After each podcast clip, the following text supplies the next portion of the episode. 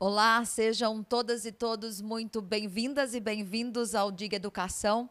É com muito orgulho e satisfação que a partir de agora a gente conversa sobre esse tema tão pertinente para nós e principalmente para você que está aí do outro lado. Seja bem-vinda, bem-vindo. O Diga Educação está no ar. Está no ar o Diga Podcast. Aqui você pode conferir as nossas entrevistas sobre educação, empreendedorismo, cultura e muito mais. Todos os programas também estão disponíveis em vídeo no nosso canal do YouTube, o Diga TV. É só acessar e aproveitar. Todo o nosso conteúdo é gratuito.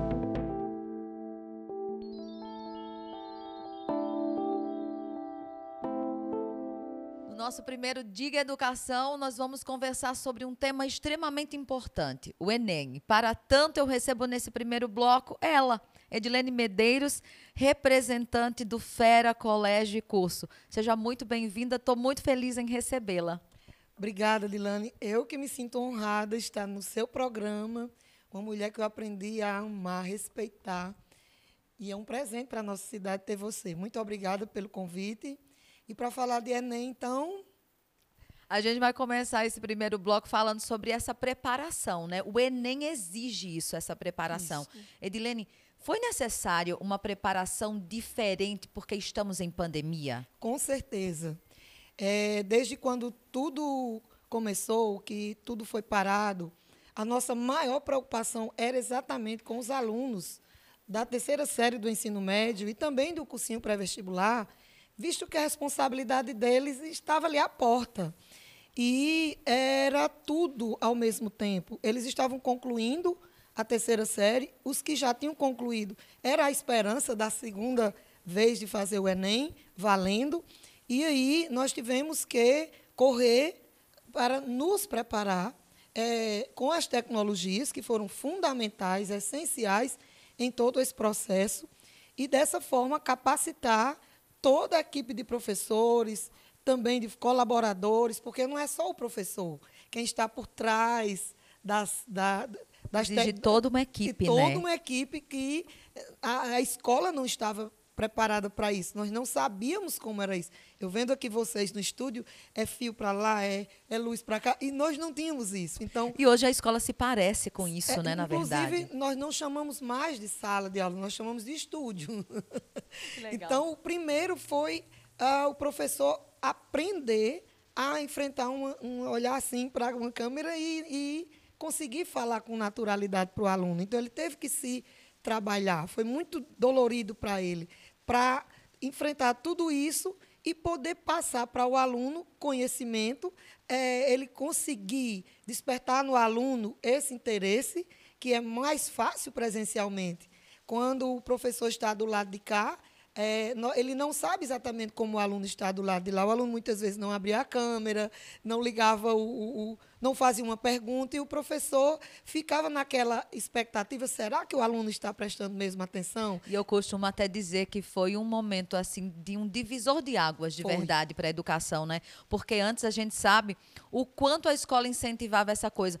Deixa o uso do celular, oh. porque o, o celular era usado principalmente como um fator, muitas vezes, de, de distanciamento da escola, né? De, de distrair o aluno do estudo de verdade. E agora era todo mundo pedindo: liga a câmera, né? Faz, participa da, da aula, né? Faz as atividades, manda foto, né? Isso. Eu, eu lembro do, do, da professora de gramática, a Eliane, ela disse: Meu Deus, quanto a gente pedia para esses alunos. Não traga não, o celular para a escola. E agora, tem que usar. Ô, Edilene, inverso, né? você acredita que com, com esse processo, né, que a gente está vivendo da pandemia, a família, ela se aproximou mais da escola. Esse contato, né, de parceria escola-família, ele mudou, ele ficou mais evidente. E nessa preparação para o Enem, foi também essencial? Foi essencial, óbvio, porque o, o aluno, ele não saía mais de casa. Ali era onde ele tinha tudo. Ele tinha a escola, ele tinha o lazer, ele tinha a, a, a o momento dele também sozinho, que não sei se conseguia, não é aquele momento que da solitude, não sei. E é, naturalmente é, nós entramos nos grupos de, WhatsApp dos alunos. Imagina aí, tá? Então a coordenação era diariamente. Ela falava com, com os alunos. É, eu entrava nas aulas virtuais e, e consequentemente, nós, nós entramos diretamente nas casas de cada um. E aí, naturalmente, a família pôde nos conhecer melhor também. É? Ela pode ter, ela pode agora ver o professor, porque tem pai que quase não vai à escola, não sabe nem quem é o professor. Então, houve é, essa aproximação, apesar da distância, mas houve. E nós sentimos que é, também o aluno ele teve muito apoio da família, talvez até mais do que se estivesse presencialmente. Existiu uma preocupação né? muito maior da família, né, dentro desse contexto, com a, com a história de que a, a internet não está carregando, Isso. eu não estou conseguindo entrar nesse link, né? Então, eu observo, e aí eu falo pela, por experiência própria, né? Eu sou mãe de um, um rapaz que está com 14 anos, vai fazer 15 agora, vivenciou o oitavo ano, o oitavo ano, e aí uma menina de 6 anos de idade que estava passando, que era o meu maior medo pelo primeiro ano, né? Que é quando estava para aprender a ler, para entender essa contextualização toda da educação que o primeiro ano traz, de muito forte. E aí a nossa preocupação era muito essa, né? Quando caía muitas vezes a internet de David, que estava lá na cozinha, Anne chegava e dizia: Mãe, a minha já caiu também. e precisava desse suporte, porque muitas vezes a família de verdade estava distante desses horários de fazer as tarefas, de, de vigiar, né? Isso. né? Eu, eu sentia muita falta, principalmente nos grupos escolares, de ver os pais comentando sobre as atividades que estavam sendo feitas na, na escola. E lá em casa a gente tem muito esse hábito de acompanhar, de perguntar como foi, o que, é que a professora disse. E na pandemia eu acho que a gente se aproximou ainda mais do estudo. É tanto que a gente pesquisava juntos. Na época de simulado de David, por exemplo, era uma loucura lá em casa para a gente poder entender o processo, ajudá-lo. E eu acredito que, por exemplo, né, os alunos que estão passando pelo Enem tiveram essa oportunidade de ver os pais ainda mais interessados Isso. pelo que eles estavam estudando, né? Exatamente. É, não tinha como o pai não enxergar. Mesmo que ele não quisesse, ele enxergava. É, quando você tocou aí é, que tem uma filha que estava na, no primeiro ano né, do, do, fundamental, no processo de, de, leitura, do letramento, eu quero é, só abrir um parênteses aqui, porque é, eu, como educadora, é, quando tudo isso deu início, as minhas maiores preocupações eram com duas séries específicas. A série da alfabetização, que é a do primeiro ano, do fundamental, e a terceira série do ensino médio. A, a, a da primeira série era exatamente porque eles estavam no processo de aprender a ler. Aí eu ficava, meu Deus, como vai ser isso? Não é? E da terceira série era exatamente o ano das expectativas de, de, deles todos e das famílias. E eles não, não tiveram tempo nem de pensar, já mudou tudo. E chegarmos agora, nesse momento, onde já encerramos o ano e concluímos, e olhar para trás e dizer: Poxa vida, graças a Deus, deu certo. Porque nós vimos que lá na primeira série, do, do primeiro ano do fundamental, as mães mandavam às crianças os vídeos das crianças lendo. Eu me emocionei no, na noite do Natal, uma mãe mandou para mim um vídeo de uma criança lendo é, o discurso. A mãe é, fez o discurso, ela lendo, depois ela dançou a valsa com o pai. Jesus. A coisa mais linda, viu? Acredito. E na terceira série do ensino médio. É, que a expectativa que a da expectativa, formatura, né? É, infelizmente não houve, nós fizemos o que era possível. O que foi que foi possível?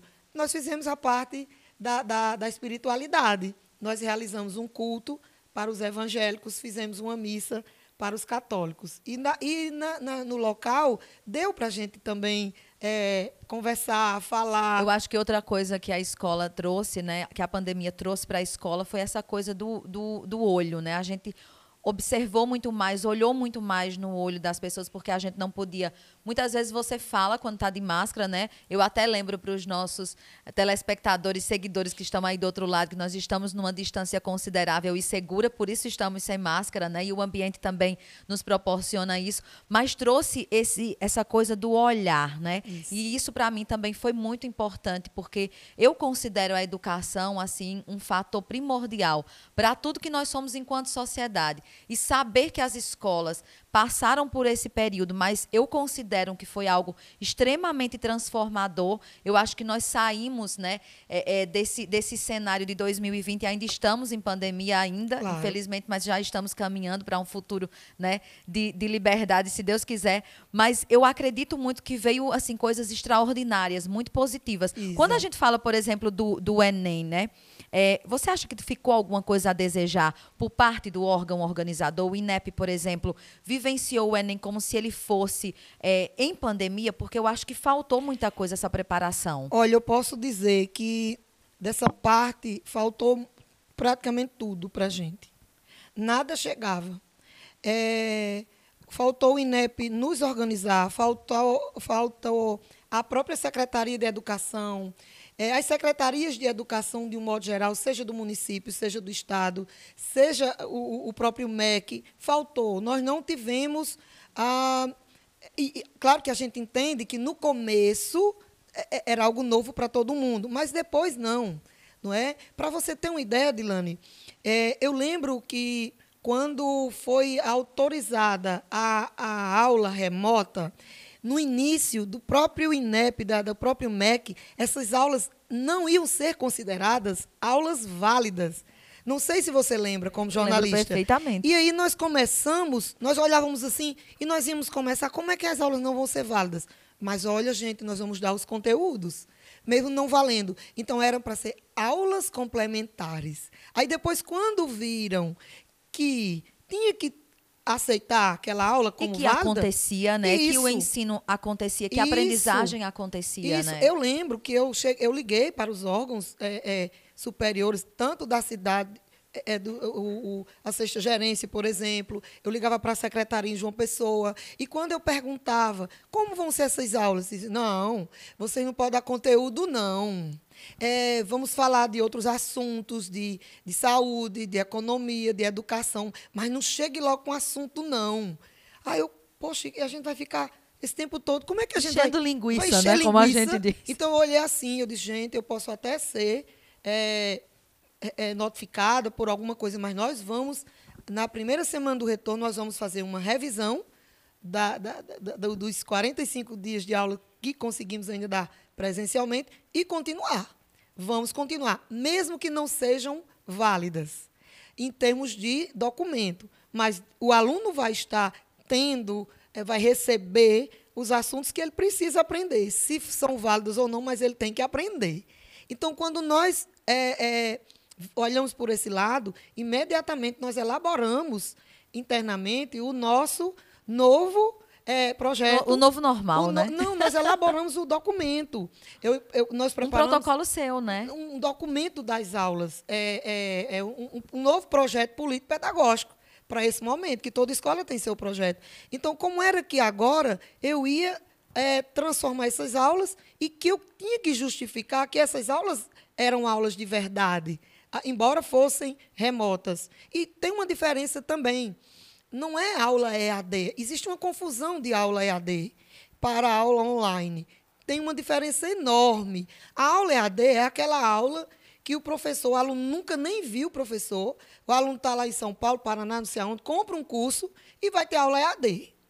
Mas é diferente com a aula online, que é com o próprio professor do aluno, ele ali interagindo com o aluno, ele tem já aquela. Existe a, uma aquela, conexão. A conexão, né? exato. Então, ela é, ela é muito diferente. Então, por isso que eu nunca usei esse termo, é aula EAD, porque nunca é, nunca foi, nem é. Foram aulas ao vivo, online, como nós estamos aqui fazendo né? Uma conversa, uma conversa. e muitos seguidores do outro lado. Né? Exato. Né? Então, e o mais importante era fazer o aluno despertar interesse para estudar e conseguir aprender alguma coisa. Ô, Edilene, né? você fala muito do sentimento enquanto escola, né? Isso. O que vocês sentiram nesse início, né? Principalmente do primeiro até o terceiro ano do ensino médio, quando se disse possivelmente o Enem será digital, né? ele será remoto, ele, ele, ele acontecerá de forma digital. O que aconteceu com esses alunos? Qual é esse sentimento? Veja bem, é, nós já tínhamos uma prática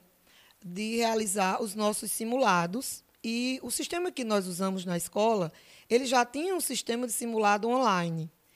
para a, a, o ensino médio. Então, na verdade, não, não foi surpresa essa parte aí, porque o aluno ele já tinha essa prática de fazer. Já tem uma vivência. Já né? tem uma vivência. Principalmente aluno da segunda série e terceira. Porque eles tinham estudado em 2019 e eles já tinham essa prática de fazer esse simulado. Porém, o da primeira série não, porque ele estava entrando naquele sistema, vinha do nono ano. Então, é, é dessa maneira que, que não foi não, aí não foi complicado, até porque essa juventude, para eles, essa parte. Eu acredito aí, que foi muito mais foi, difícil para o quadro de professores foi, do que propriamente para os alunos, certeza, né? Com certeza.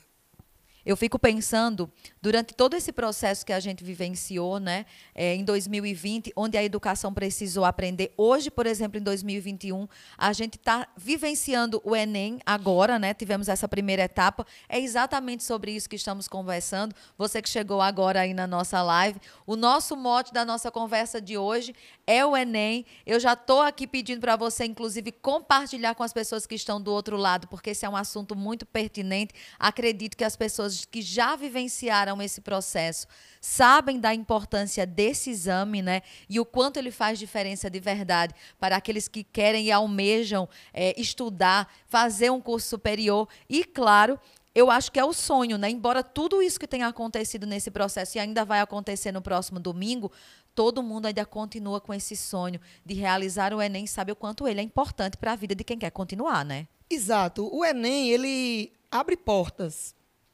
As portas das universidades federais, as públicas do Brasil, tanto federais quanto estaduais, a grande maioria, é, o aluno só consegue entrar se for através do Enem. Os financiamentos para quem vai para as universidades privadas é, só se consegue também pelo o FIES, né, pela nota do Enem.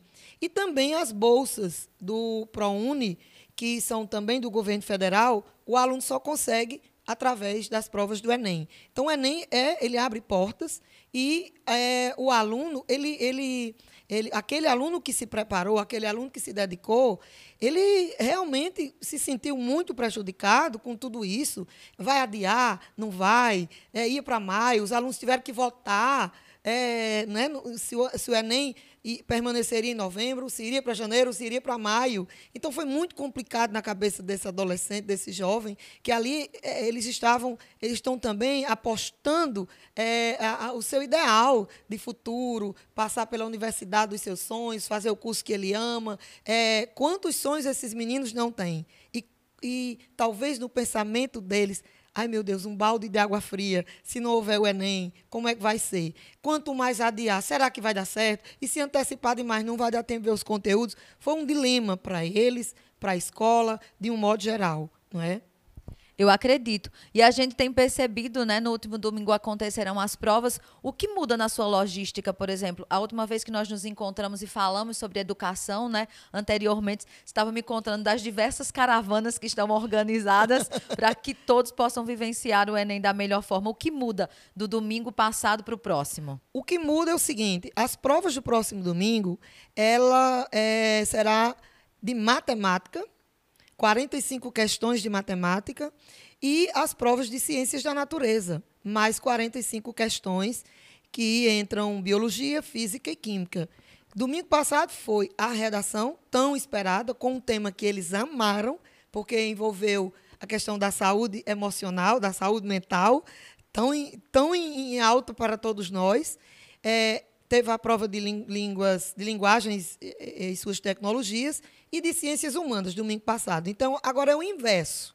Agora realmente é a hora dos números. Agora né? é a hora dos números. Então, essa logística na, na, na escola, ela mudou tudo, porque enquanto semana passada eles só tiveram aulas voltadas para a prova do domingo, que era com a redação, com a literatura, com a gramática, enfim, esse, essa semana agora não. Eles só tão, estão tendo aula com a equipe de matemática, a equipe de física, biologia e química, para as últimas revisões, para que eles cheguem no domingo mais tranquilo, mais seguro, e dizendo assim, graças a Deus, consegui revisar tudo. E venci, né? Isso. Nós estamos encerrando o nosso primeiro bloco. Eu quero muito agradecer a sua vinda hoje aqui para dividir um pouco conosco, né? De como acontece essa preparação para o Enem. E eu tenho certeza que essa é a primeira de muitas vindas aqui para futuras conversas. Eu só tenho que lhe agradecer, Dilane, e desejar a você, meu querido aluno, as famílias, que se tranquilizem, que próximo domingo eles devam ir é, serenos, durmam bem na noite do sábado, não é? E nós estaremos lá fazendo apoio nos 11 lugares, como sempre estivemos. A minha marca, desde que eu me entendo de educadora, é essa. Antes mesmo de eu ser diretora, quando eu era só professora, eu ia sozinha esperar o meu aluno. Eu, eu, eu não ficava bem ficar em casa. E depois que eu me tornei gestora, já há 20, 21 anos, é, eu só me sinto bem se eu ver o meu aluno entrar, se eu ver o meu aluno sair. Porque é como se eu fosse mãe também, um pouquinho deles, entendeu? Então, aquela ansiedade que mamãe fica em casa, eu fico aqui. Então, nós só podemos desejar a vocês boas provas no próximo domingo. Durmam bem, durmam tranquilo. E vem a hora da espiritualidade. Coloquem Deus agora sim como ponto principal, porque descansando nele, a gente descansa nos melhores braços. Um grande abraço e muito obrigada. Isso mesmo, eu vou para um breve intervalo e volto trazendo o nosso segundo bloco. Não saia daí. Esse podcast é um oferecimento de doutora Thaís e Micaele, Estética Avançada, a casa, loja de decoração. Você merece morar melhor. PV Multividros, especialista em molduras, espelhos e decoração. E água mineral Croatá, filtrada pela natureza. De volta com o nosso Diga Educação e no programa de hoje a nossa conversa é sobre Enem. Isso mesmo, eu já quero aqui agradecer o carinho de todos que estão aqui, ó. Quero muito agradecer a turma que está aqui, a Isabela, a Ayala, a Cristina, a Amanda, a Carla, o Denis, a tem uma, a Dani Sátiro, né, que está aqui também, a Iriana Cavalcante, tem tanta gente aqui, a Josefa, um beijo enorme para a Ilma, para a Gera, a Vivian, toda a turma que está aqui interagindo com a gente. Quero muito agradecer. Quero dizer para você que está aí do outro lado, que também se interessa por esse tema, né? O Enem, no feed do nosso perfil do Diga TV tem banners incríveis, um, um, conteúdo muito legal sobre, inclusive, a nota do Enem, para você que não sabe o que, é que vai fazer com ela, né? Então aproveite para saber um pouco mais sobre o tema. E nesse segundo bloco eu recebo a representante do Centro Educacional Ágape, a Luísa Carla, que está aqui conosco para conversar sobre esse tema tão importante, né? Além do Enem, a redação do último domingo trouxe a saúde mental como esse mote de discussão. E é tudo que a gente tem ouvido nas redes. E, claro, eu quero saber como é que essa escola né, trabalha esse tema tão importante, voltado para a inteligência emocional dos seus alunos, já que isso acontece desde sempre, muitas vezes, a, acontece principalmente quando nós somos ainda criança. Seja muito bem-vinda ao Diga Educação. Estou é. muito feliz de receber essas mulheres com tanta é. representatividade. Boa noite a todos. Eu estou muito honrada né, com esse convite. É, no meio dessas mulheres tão importantes da nossa sociedade, né? E eu fico muito feliz, Dilane, de estar aqui com vocês, né, no Diga TV.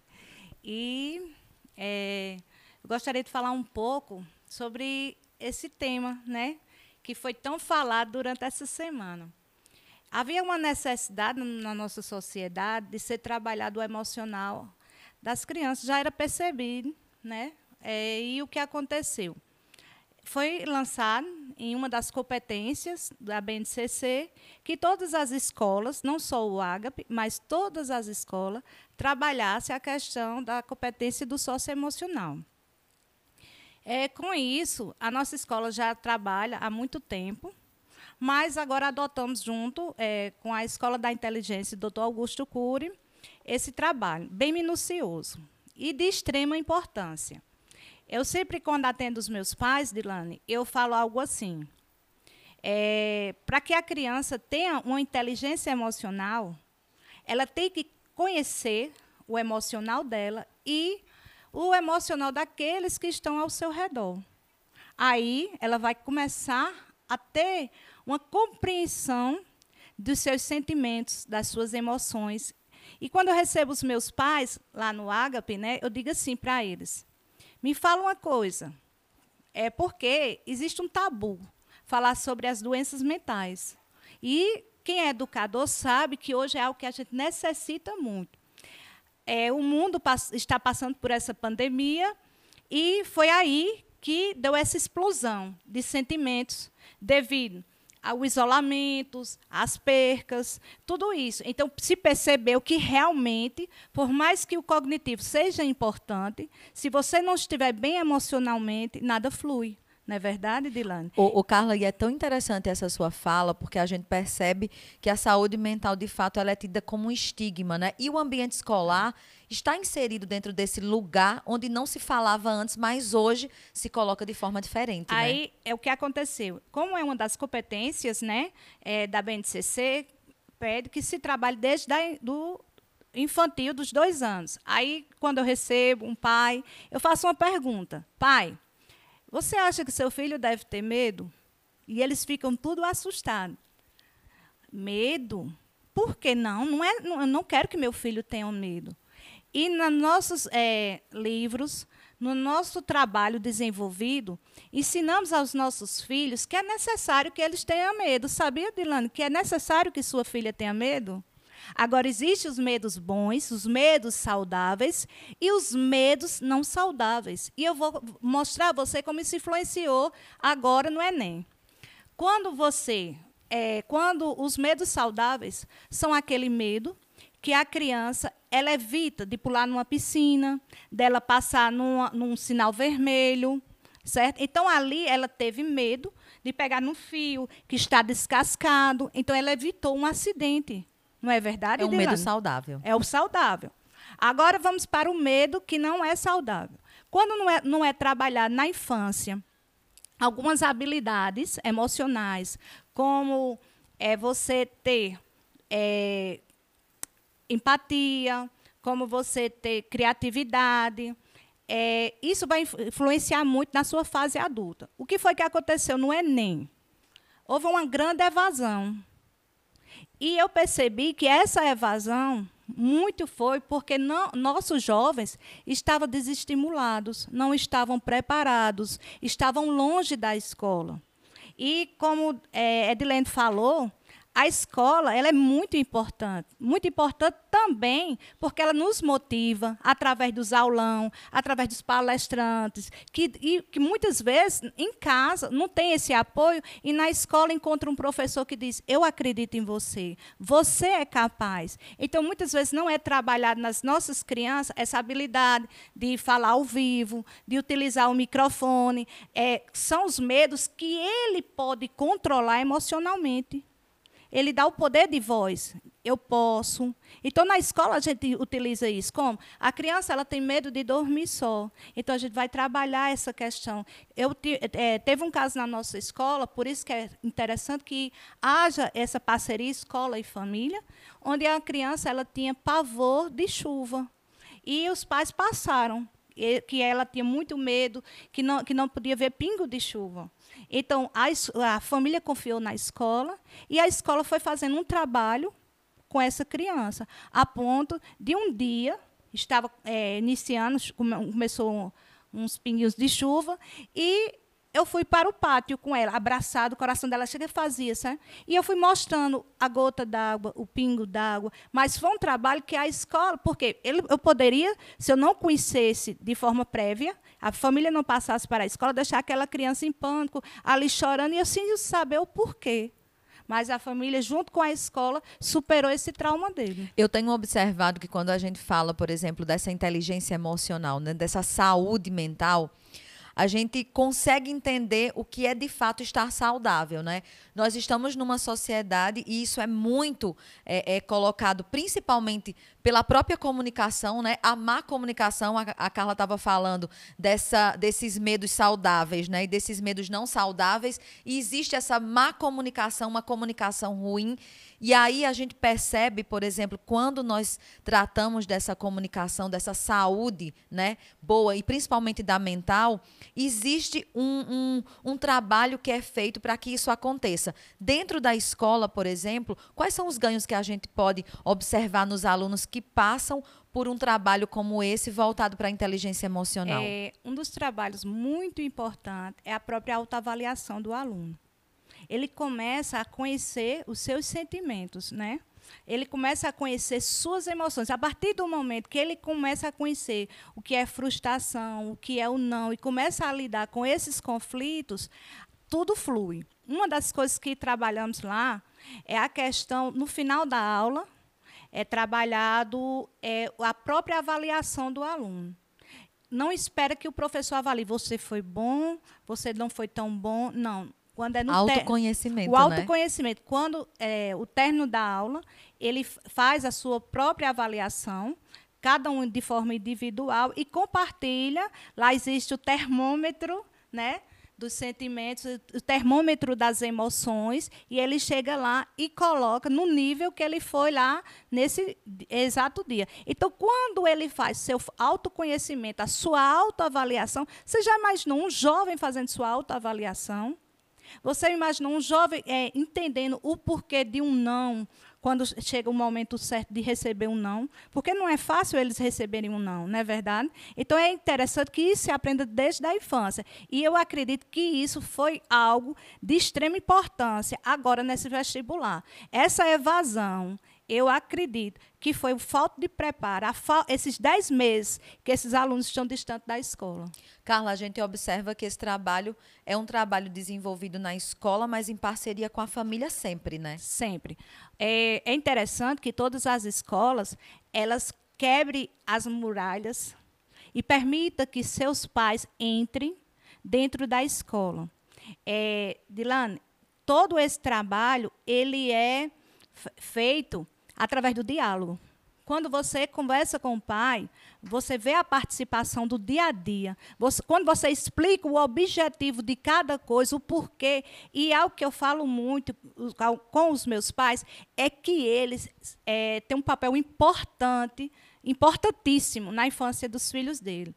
É colecionar as memórias. Porque é, não sabemos até que exato momento estaremos aqui junto com os nossos filhos. Então, temos que todas as oportunidades, fazer que eles, com que eles tenham tempo de qualidade com os nossos filhos. É algo muito interessante. A nossa escola ela tem um costume de desfilar no dia 7 de setembro. E muitas pessoas perguntam assim, mas Carla, por que você ainda permanece? É trabalhoso, tem um gasto. Eu disse, porque eu quero colecionar memórias na vida dos nossos alunos. E algo que me chamou muita atenção é que eu recebi um médico lá que ele foi é, um pai uma, da escola, né? E ele é, nesse desfile, ele, ele, desfilando com o filho dele, é, da, do infantil, e ele disse que cada vez que passava ali na avenida, ele lembrava da infância dele. E foi uma das coisas que ele se apaixonou. Também temos o dia da família, que vai o avô, a avó. Então a gente quebra as barreiras. A família passa a participar do que está acontecendo dentro da escola. A gente não vai só ver em uma reunião, não. Os eventos, a gente pede que a família seja é, participativo. Agora, na pandemia, não poderia ter é, a festa da colheita, que é, os, é, não poderia ter o desfile, não poderia ter o dia da família que eles amam. E o que foi que a escola realizou? Realizou a gincana. Por quê? Começamos a observar que a moda era um TikTok. Então, na gincana, a norma da gincana era que tudo fosse realizado com a família. Não adiantava o aluno realizar uma tarefa sozinho. Então, o que foi que a gente percebeu? As filmagens do TikTok com o pai, com a mãe, com a avó e tudo, a família estava envolvida. E foi um sucesso. Você acredita que eu acredito, eu particularmente acredito nisso, né? Mas quero saber da sua opinião. Que durante essa pandemia, né? Eu fiz a pergunta para a Edilene, né? Ela me falou a opinião dela. A família se aproximou mais da, da escola, né? Desde o infantil a gente está falando sobre saúde mental, sobre inteligência emocional, essa participação familiar, porque na condição de mãe eu sei o quanto a minha presença, a presença do meu esposo foi exigida, né? Ainda mais próximo dos meus filhos durante as atividades, durante o processo criativo, porque foi algo assim que me chamou muita atenção, o quanto os pais precisam saber o que seus filhos estão fazendo e o quanto isso traz um respaldo ainda maior para cobrar de nós mesmos enquanto pais, para cobrar dos nossos filhos e para cobrar também da escola. Então fica muito mais fácil esse diálogo, né, de acontecer, essa discussão de saber quando é que o professor muitas vezes exagera, quando não, quando falta, quando faz de verdade o trabalho acontecer. E aí eu trago mais uma vez essa coisa da minha filha estar no primeiro ano e ela terminar 2020 lendo muito, mas muito bem. E é muito importante isso para mim, porque foi um dos meus maiores medos durante a pandemia era saber o quanto né, o, o ano estar no primeiro ano era importante para ela. E aí terminar 2020 com todo o aporte que nós tivemos é, de educação e ver os meus filhos onde eles estão, para mim é muito importante. Mas eu sei que essa presença familiar ela é um suporte essencial para que esses estudantes, esses alunos cresçam.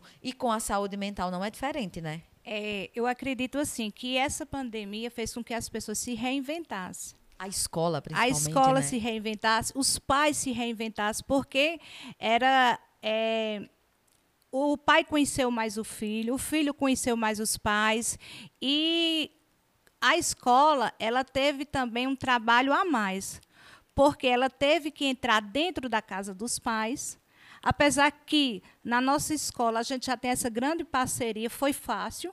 Então é, procuramos saber qual era a limitação de cada família. Cada é, professor, educador, ele investigou, ele fez uma investigação. Qual era a limitação de Dilane? Qual era a dificuldade de Dilane? O que é que não pod é, poderia fazer para não fluir? Teve momentos que chegamos junto com os pais, olha, você tem que fazer assim, fa fazer aquilo, porque também o pai não era educador, o pai não era professor. Então, é a escola e é, eu acredito também que houve essa grande união, escola e família. Foi muito bom, muito bom para a escola, para os educadores, porque chegou, é, teve algum momento, eu acredito, tiveram algum momento que nós educadores acreditávamos que ia, íamos ser substitu substituídos por robôs. É, não é verdade? Algum momento da nossa vida, mas a, a aula presencial, o dia a dia, o, o abraço, o, então também na pandemia estávamos distantes, mas estávamos ligados através das redes sociais, através do WhatsApp. Então, estava sempre tendo esse contato com os pais. Eu vejo, eu estou rindo aqui porque eu lembro, né, de, de um grupo do meu filho, e aí a pergunta no grupo era, né, quem é que quer, é, como, vocês querem que voltem às aulas? E aí é, David, né, chegou para mim bem animado, disse, mãe, eu estou impressionado. Eu disse, com que eles porque a gente só pensava em ficar de férias, a gente agora quer ir para a escola. É verdade.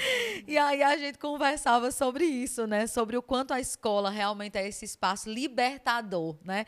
Carla, eu quero muito agradecer a sua vinda aqui. Eu Como agradeço. disse no nosso primeiro bloco, eu tenho certeza que esse é o primeiro, né, de muitos espaços que a gente terá para conversar bom, sobre educação. Bom. Esse é, o no, esse é o meu desejo, que a nossa, é, a nossa cidade seja reconhecida como um centro educacional, entendeu? E isso que eu mais desejo. Então, assim, eu estou muito feliz por esse programa, viu? Um grande Que abraço. Pois é, eu vou para o terceiro bloco. Tem mais uma convidada daqui a pouco. Não saia daí, porque a nossa conversa, tenho certeza, que também está fazendo a diferença, né? Como a educação faz a diferença em todas as vidas, deve estar fazendo na sua também. Eu volto já. Esse podcast é um oferecimento de doutora Thaís Micaele, Estética Avançada, a casa, loja de decoração. Você merece morar melhor. PV Multividros, especialista em molduras, espelhos e decoração. E água mineral Croatá, filtrada pela natureza.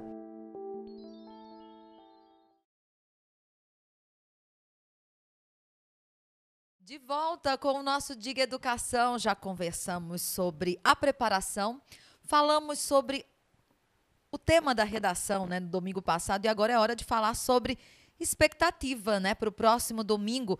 E eu recebo a irmã Aparecida, que é representante, né, está à frente do Colégio Cristo Rei em Patos. Estou muito feliz também em receber a senhora aqui. A gente está com esse primeiro programa, né, essa estreia do Diga Educação, trazendo essas representatividades maravilhosas. Eu conversava com os meus companheiros, o Glauber e o Gabriel, dizendo quanto eu sou feliz de saber né, o quanto a educação de Patos tem as mãos a inteligência e a competência feminina, né? E eu fico muito feliz por isso, por entender que a educação é praticamente assim, metade do que eu sou, me trouxe até aqui e eu sou uma defensora nata do quanto a gente tem de conhecimento e o quanto a gente pode conseguir através disso. Irmã, estou muito feliz em recebê-la aqui hoje.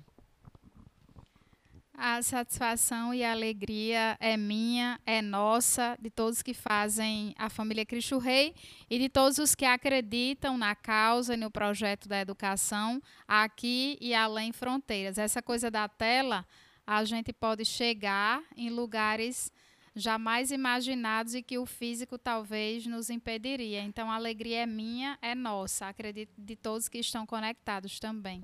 Eu estava vendo aqui, né, enquanto estávamos no intervalo, que tem gente de Natal, tem gente de Mossoró, João Pessoa, tem gente lá em São Paulo, no Rio de Janeiro, Campina Grande, né? Das cidades aqui circunvizinhas, eu estava vendo gente comentando de Malta, São Mamede, Cacimba de Areia, Teixeira, Água Branca. Um beijo grande para toda a turma que está aí do outro lado. Vá aproveitando aí e nos contando o que, é que você está achando do nosso Diga Educação e nos sugerindo também futuras pautas, né? Esse é só o primeiro de muitos, muitos programas que teremos aqui com personalidades. Os pais sentarão aqui, autoridades. Então, esse é um programa onde, claro, a sua participação, você que está do outro lado, também estará conosco aqui fazendo ele acontecer. Irmã, qual foi a maior dificuldade encontrada na sua ótica em vivenciar o processo do Enem dentro dessa logística toda que estamos vivendo com a pandemia?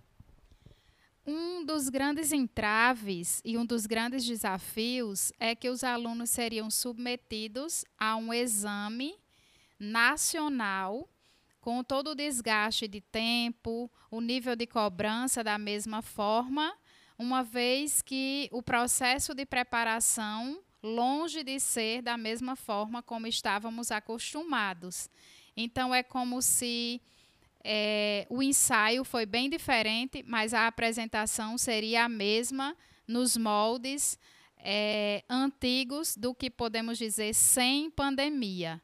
Então, é, viver, se submeter a tantas horas de uma prova com o limite de tempo, com o desgaste de ter foco, de ter concentração, é, para os alunos do Brasil, de um país com dimensões continentais, quando as condições de preparação foram as mais adversas possíveis. Aquele aluno é, que teve o foco, que teve uma boa internet, que fez o seu caminho de preparação com foco e com as condições necessárias, competiu com aquele que teve que estudar com o celular da vizinha, com aquele com que, que não tem celular. Então, essa é a, essa realidade de preparação acabou sendo um entrave diante de um país que faz o mesmo exame, mesmo com dimensões continentais. Então, as condições de preparação foram as mais diferentes possíveis, mas foram submetidos ao mesmo exame, nos mesmos moldes. Então, isso acabou sendo um mega desafio que nós enfrentamos, porque redesenhamos os nossos processos e iremos vencer, mesmo que alguns inevitavelmente ficarão para trás. Esse é o Brasil. Falando dessas aulas remotas, né, o quanto elas ajudaram e atrapalharam na sua ótica? Porque a gente percebe, por exemplo, na sua fala é muito bom citar né, todos os desafios que são vistos. Claro que existe um esforço enorme da família, do próprio aluno, mas o quanto essas aulas remotas né, ajuda, atrapalha nesse processo? No meu ponto de vista, elas podem ter colaborado, contribuído, é, por vezes, por vezes não, sempre, era a única possibilidade. Então, tem, tentamos e, e nos esforçamos ao máximo as nossas escolas para fazerem o melhor dentro do que é possível. Então, não é que a aula remota foi chata, mas de repente, sem a aula chata, não teria aula. Então, no formato de que as aulas remotas foram possíveis como única alternativa, elas ajudaram aquele aluno com o foco de uma disciplina mais clara, com aquele que que por vezes chamamos o aluno nerd, aquele que tem disciplina, que faz o seu horário, que constrói sua meta, que sabe onde quer chegar, ele não teve aquele colega para distraí-lo, ele de repente não teve aquela conversinha de sala de aula que poderia tirá-lo do foco. Em contrapartida, ele também não teve o ombro amigo, ele não teve o sorriso nos momentos do, do pátio, no intervalo, ele não teve essa troca de olhar no olho do professor, porque isso também gera riqueza. Então, houve a, é, o caminho possível, a formatação do horário, mas como a escola inevitavelmente invadiu a casa dos nossos estudantes, ele teve que dividir talvez o computador com o irmãozinho menor ou dividir com o espaço de trabalho do pai, com aquele irmão oprimir o bebê que chora, porque de repente é, a escola entrou. Então, de repente, a casa dos nossos estudantes virou escritório, escola. De repente, as salas de aula aconteceram o processo do ensino num jardim, num quintal, na varanda. Em tantos, em tantos outros ambientes de aprendizagem. Irmã, a senhora acredita que com, com todo esse processo vivenciado, os pais eles começaram a valorizar mais a escola, o próprio professor, tudo que é feito em prol do aluno?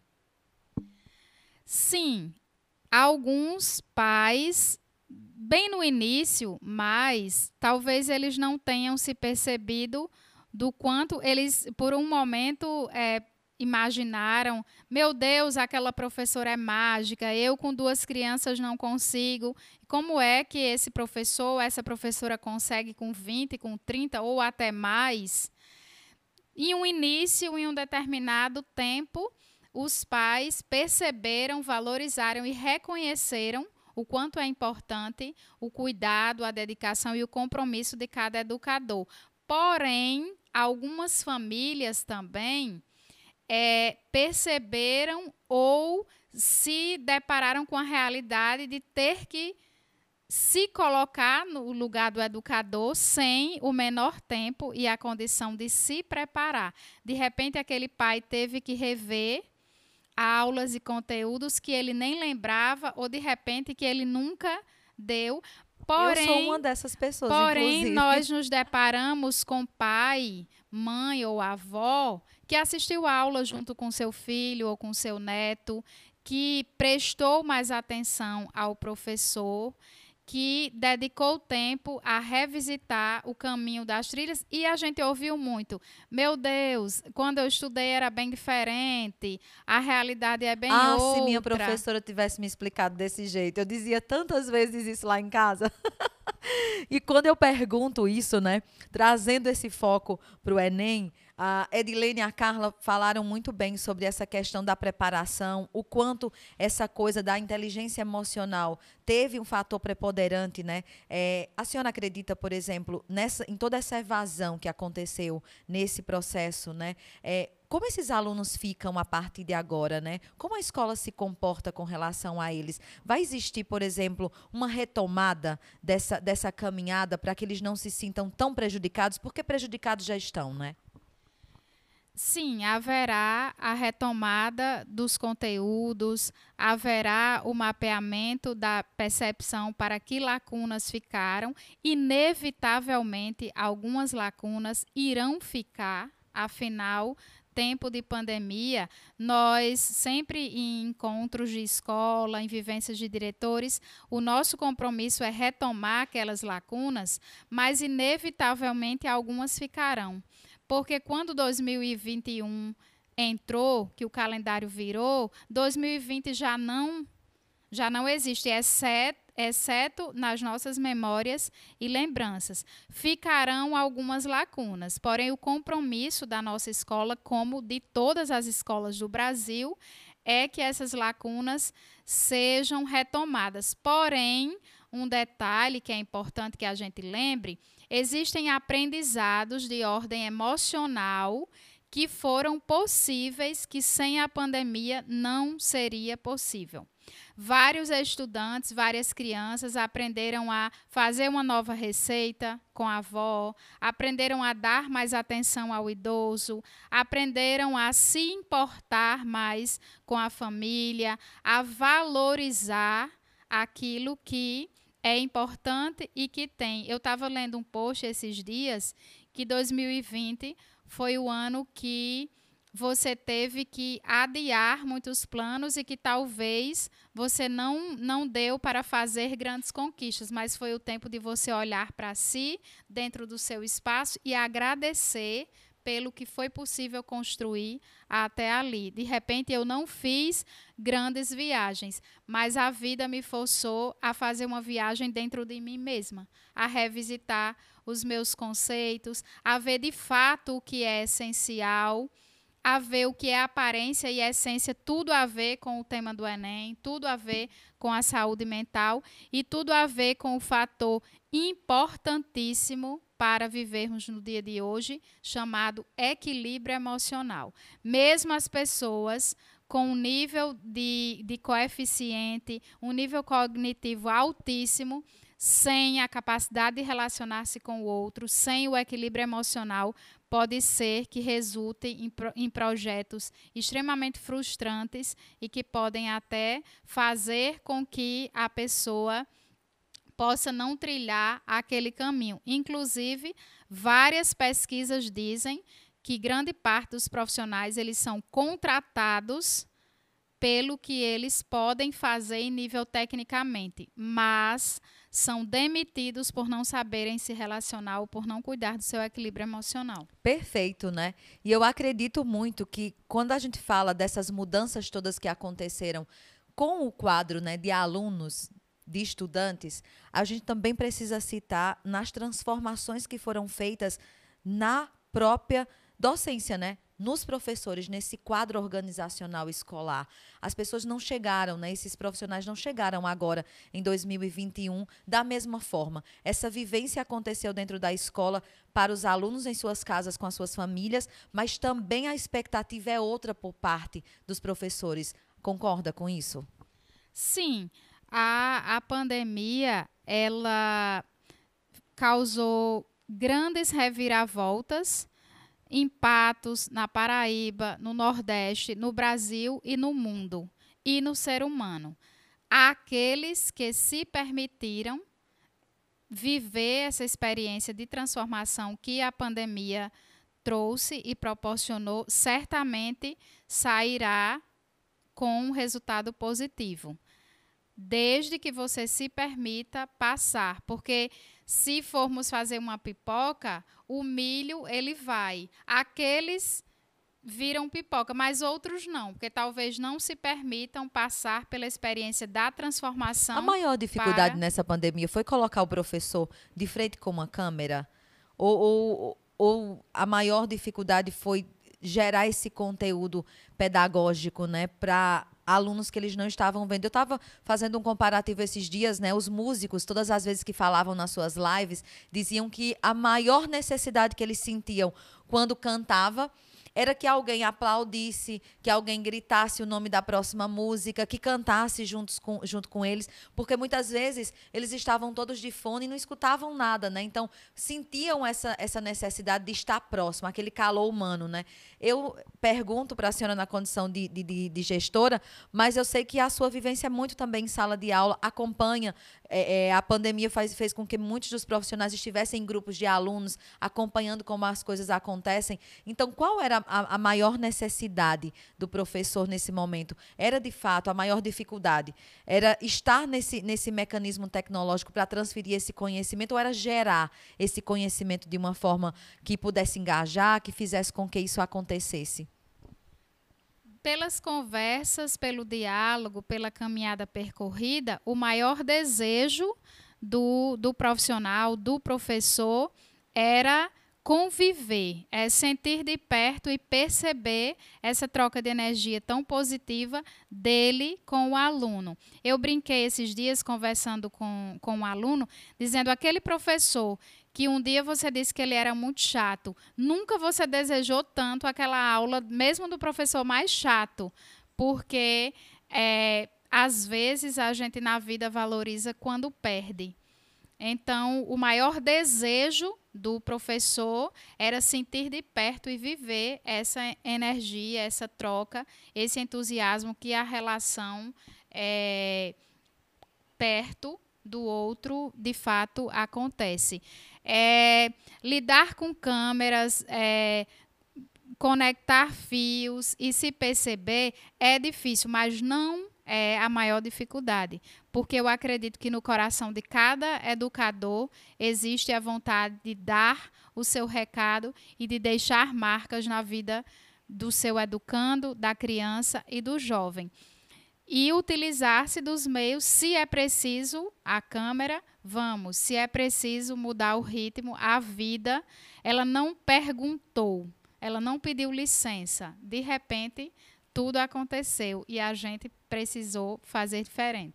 Eu fico muito feliz com essa diferença, né, que, que foi feita. Eu tive stalkeando, vou revelar para vocês, viu, esses dias, né, o, o perfil no, no Instagram, no Facebook das escolas que a gente estaria recebendo aqui. E eu fiquei muito feliz em ver o quanto essas escolas se reinventaram nos seus modelos. Né? E aí fui pesquisar em outras páginas o quanto aconteceram de eventos com as famílias, é, buscando os avós, buscando os tios, as memórias que eram vividas. Né? Teve atividade voltada para olhar os álbuns de família passados, né? fazer piquenique, os drive-thru né? que aconteceram, as famílias passando na frente das escolas e pegando as suas atividades. Eu, eu fiquei muito feliz, seminários sendo apresentados por alunos, né? Eles nas suas casas, o professor do outro lado. Então são maneiras de educar. E eu acredito que a nossa educação, ela passou por um problema terrivelmente difícil de adaptação, mas ela conseguiu, resistiu. Eu estou muito feliz com essa conversa, quero muito agradecer a sua vinda hoje aqui. Vou repetir a minha fala do primeiro, segundo bloco, de que tenho certeza que esse é o primeiro programa, o primeiro encontro, onde diversas outras conversas e momentos nós teremos para discutir a educação. Nós agradecemos a, a você, Dilane, ao Diga Educação, a todos que estão conectados, a Luísa Carla, professora Edilene, e dizer que é um grande desafio, mas nós, como educadores, estamos preparados para abraçar esses desafios junto com a família, junto com você, estudante, para nos darmos a, as mãos, mesmo que não seja fisicamente, mas conectar as nossas energias, o nosso entusiasmo, porque acreditamos que a educação é a porta de entrada para a transformação que o mundo precisa. Eu tenho certeza disso. Quero muito agradecer à Casa, agradecer a Multividros e também a GA Estúdio, nossos patrocinadores. Dizer para você que está aí do outro lado que na próxima semana a gente volta com novos convidados e uma nova conversa. O Diga Educação termina aqui, mas a nossa conversa sobre essa pauta tão importante continua nas nossas redes sociais. Aproveite para seguir o nosso perfil aqui no Instagram, no Facebook, no YouTube, lá no Spotify e, claro, fique conectado. Diga para o mundo, nós estamos aqui. Até o próximo encontro.